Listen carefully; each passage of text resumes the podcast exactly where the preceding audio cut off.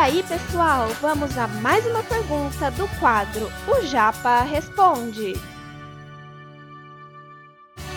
Você está ouvindo Redação Cast, o podcast para quem quer uma redação nota mil.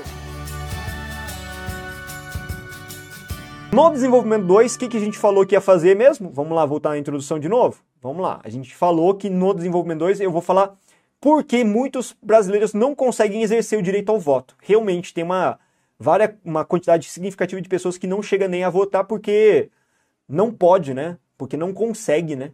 Não consegue chegar aos ambientes eleitorais, né? Os, os locais, enfim.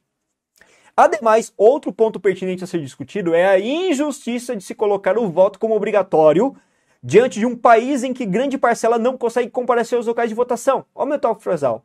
O top frasal está especificando claramente que eu vou falar nesse parágrafo inteiro do porquê das pessoas não poderem votar, porque ficam longe.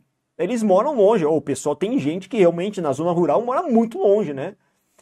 Agora vamos imaginar uma situação, uma situação em que você não tem repertório Poxa, e agora? O que, que eu vou colocar aqui nesse repertório? Sabe o que eu pensei? Eu pensei em colocar um repertório, nesse momento, de lacuna minha, um filme que assisti. E esse filme que assisti tinha um tema meio que coadjuvante, que é de uma sociedade bacural, né? Que é de uma sociedade brasileira que fica no fim do mundo mesmo, um, um vilarejo, um município que fica no fim do mundo e que lá não tem nada perto, né? Próximo, ajuda, nada. Então vamos lá, vamos, vamos colocar esse longa aí. Né? No longa-metragem, Bacurau, exibe-se um município cujo isolamento e distanciamento de qualquer auxílio público fazem com que os moradores não tenham acesso à informação, ainda mais ao tratar da condição dos habitantes das zonas rurais.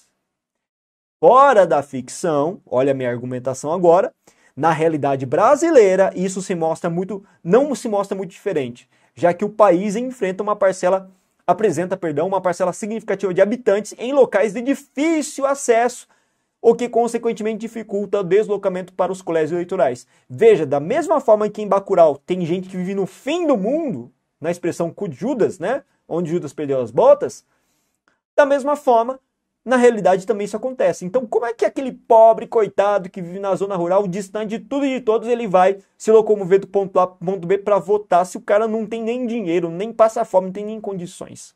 Portanto, a manutenção da obrigatoriedade do voto não considerará a diversidade econômica do país, sendo um enorme entrave aos mais pobres. Veja o que a gente fez então. A gente defendeu nesse top frasal que, né? Peraí, opa, a gente defendeu que nesse top frasal, infelizmente, não tem como eles votarem, então não é justo, né? Pô, vou obrigar o pobre coitado que não pode nem sair de casa porque não tem o que comer para andar 10, 20, 30 quilômetros? Como? Isso é injusto, né?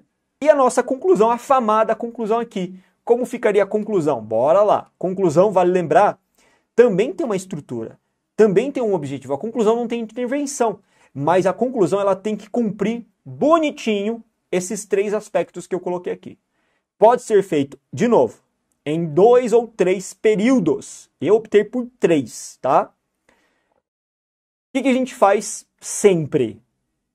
No comecinho, a gente repete o tema, a tese, melhor dizendo. Qual a sua posição? A sua posição é contra o voto obrigatório.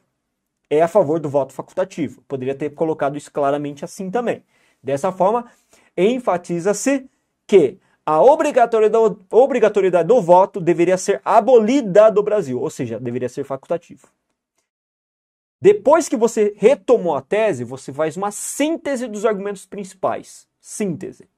Isso porque muitos ainda não possuem a maturidade suficiente para o grande, a grande responsabilidade inerente a ele, que é o que a gente comentou, falta de responsabilidade no primeiro parágrafo argumentativo, assim como não se respeita a falta de condições dos mais pobres ao seu exercício.